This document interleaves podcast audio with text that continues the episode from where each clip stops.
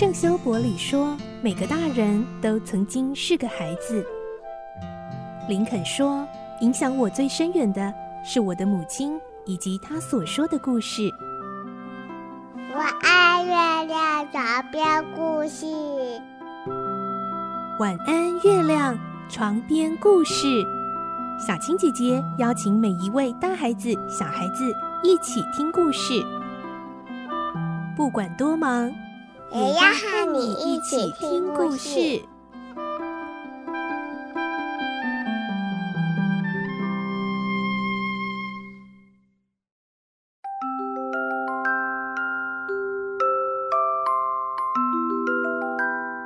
晚安，欢迎你和我们一起听故事。我是小青姐姐，我们继续听《孤雏泪》的故事。今天是三十九集了。上一集我们听到，来找邦布尔探听消息的这个陌生男子，其实就是蒙克斯。而邦布尔想要趁机敲诈一笔，来换取更多的金币，所以呢，让蒙克斯和他的太太见面。而这个邦布尔太太啊，其实就是当年听到老太婆临终前的那个秘密的科内太太，是嫁给邦布尔之后才成为邦布尔太太的哦。而今天我们就会听到邦布尔依照约定，带着太太来到了约好的秘密地点，和蒙克斯碰面，不为人知的秘密交易就要展开。来听今天的故事。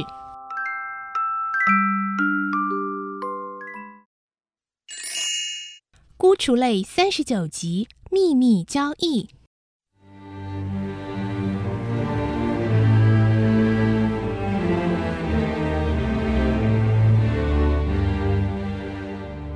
对你说些什么？蒙克斯把椅子拉进邦布尔太太的身边，准备仔细聆听。科内，这个问题你应该比别人更清楚。邦布尔向他太太说。这我可不能白白告诉你，蒙克斯先生。邦布尔太太一点也不理睬她丈夫所说的话，只顾向蒙克斯说话。哼，好一个刁蛮的妇人！蒙克斯知道他的用意。问题是那些话究竟值不值得我出价？也许值得哟。邦布尔太太慢慢的回答：“也许吧。我问你。”那老太婆教给你什么东西？是不是那女人脖子上所挂的？我看你最好先出个价。邦布尔太太打断他的话：“你要多少？二十磅？怎样？再加五镑了。”邦布尔太太说：“二十五磅金币。”二十五磅！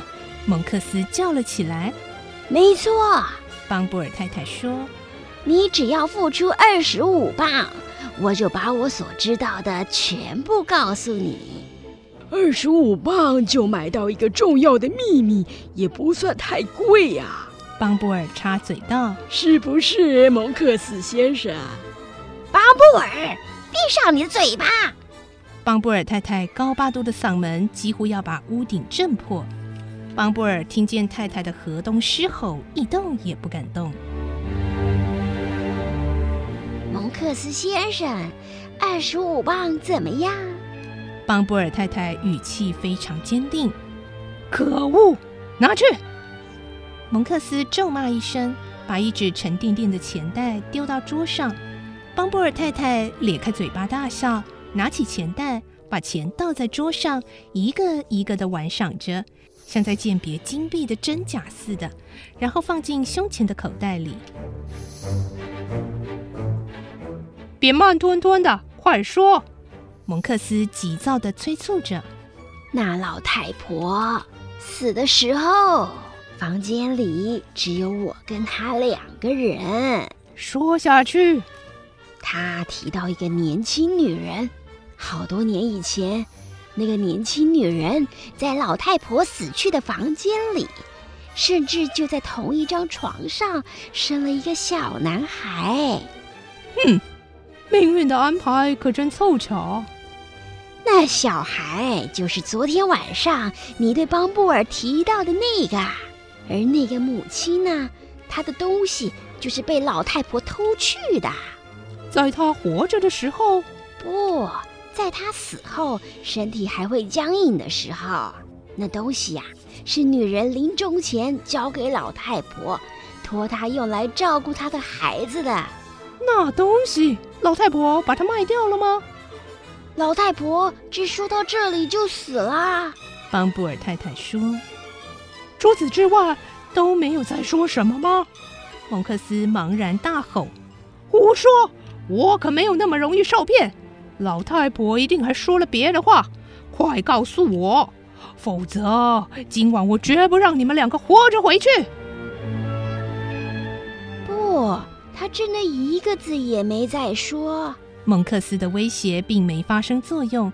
邦布尔太太不急不缓地说：“不过，老太婆死后，我发现她的一只手像捏着什么东西似的，紧紧握着。我使劲地掰开她的手指头。她捏着什么？”蒙克斯又把椅子向前拉，耳朵几乎碰到邦布尔太太的嘴巴。纸，他捏着一团肮脏的纸。什么样的纸？一张当票。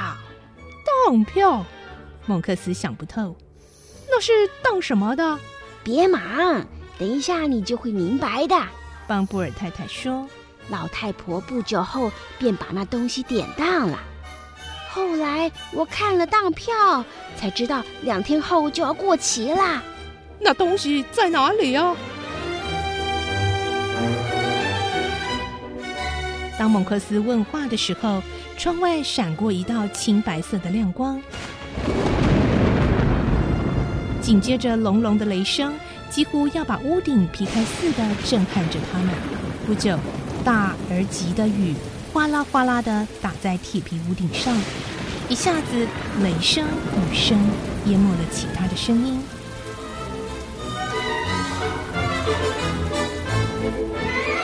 这时，蒙克斯像发了疯一样，双手揪住头发，嘴巴一张一合的。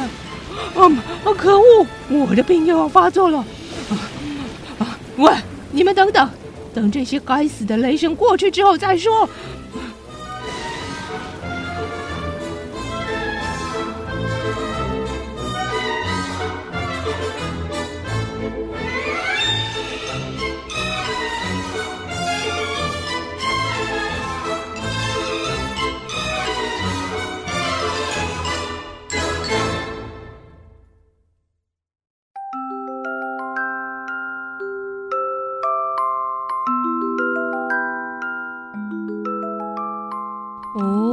果然，蒙克斯想要打听的是奥利弗的亲生母亲当年过世之后留下的那些金币，留下的那些宝物的去处。嗯，最后到底还有什么秘密还没有被揭开呢？明天再继续来听《孤雏泪》的故事喽。我是小青姐姐，祝你有个好梦，晚安，拜拜。小朋友要睡觉了，晚安。